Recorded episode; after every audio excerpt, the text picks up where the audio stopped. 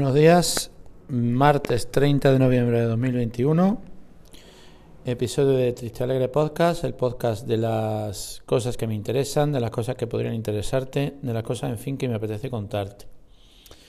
No acaba el mes de noviembre, no acaba, mmm, eh, no deja de hacerse realmente largo y semana también con mucha con mucha cuestión de por la tarde y por la mañana, con muchos frentes abiertos, cerrando algunos de ellos, cerrando varios, pero mmm, sin terminar eh, este mes que, que, como os digo, a mí se me hace el más largo de, del curso.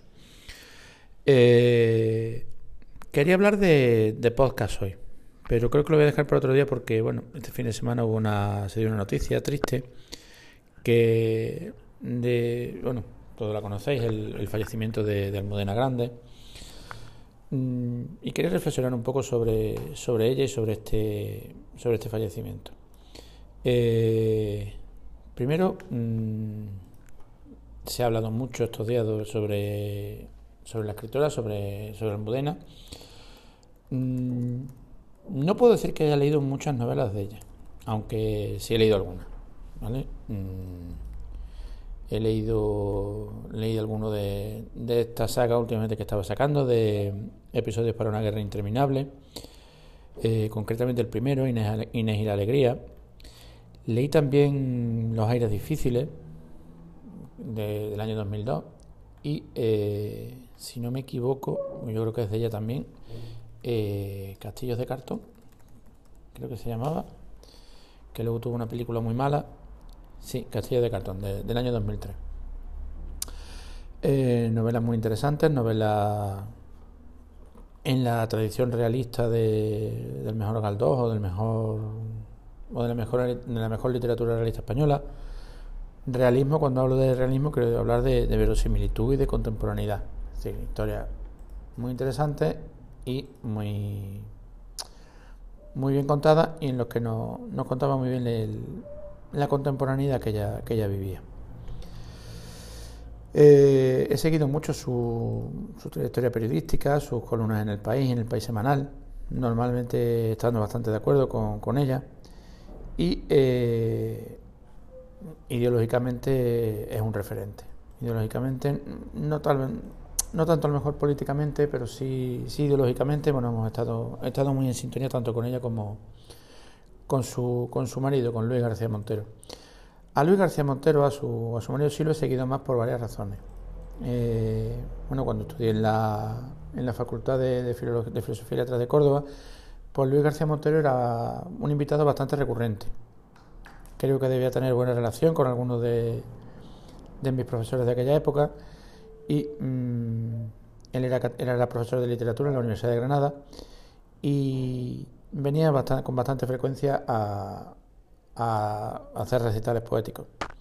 Luis García Montero, bueno, mm, como poeta es un quizás el mejor poeta español vivo, a mi modo de ver, eh, representante de la poesía de la experiencia, también una poesía un poco en ese estilo realista que, que hacía en, en novela, pues él lo lleva un poco a la práctica en, el, en la poesía, en la lírica, que es mucho más difícil. Y bueno, también un referente ideológico un compañero de, de partido, se presentó en alguna ocasión a, si no me equivoco, a la alcaldía de Madrid, no sé si a la alcaldía de Madrid o a la presidencia de la, a alcaldía, a la alcaldía de Madrid.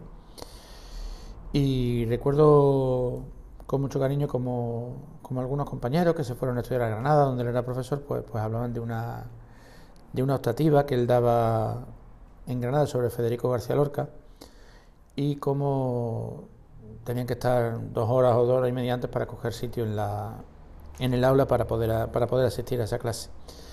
Y eso pasa con muy, poco, con muy pocos profesores. Eh, ideológicamente, como digo, pues Almudena Grandes ha sido muy referente y muy también por la gente con la que se con la que se codeaba en los últimos tiempos, con, con Felipe Benítez Reyes, con Joaquín Sabina.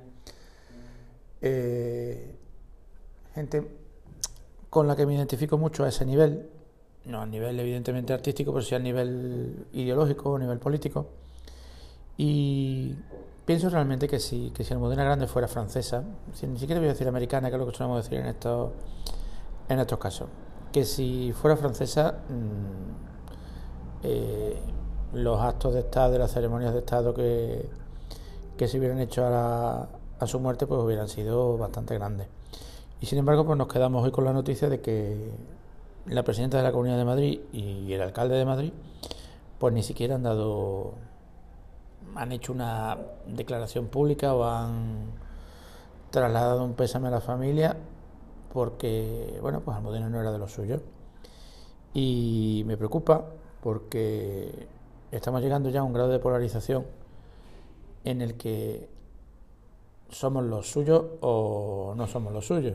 Y resulta que se muere una de las mejores escritoras, una de las mejores novelistas de, su época, y como no son de los suyos, pues no hay, no hay actos oficiales en la,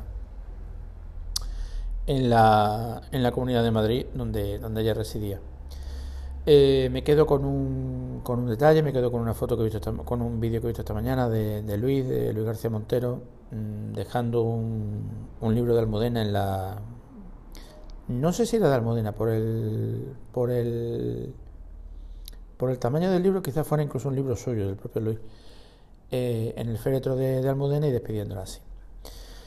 En fin, eh, si no despedimos a los, a los grandes de la manera que se merecen, mm, imaginaros cómo nos van a tratar a los, a los que no somos tan grandes. Eh, un saludo y espero, espero volver a hablar con vosotros muy pronto. Un abrazo.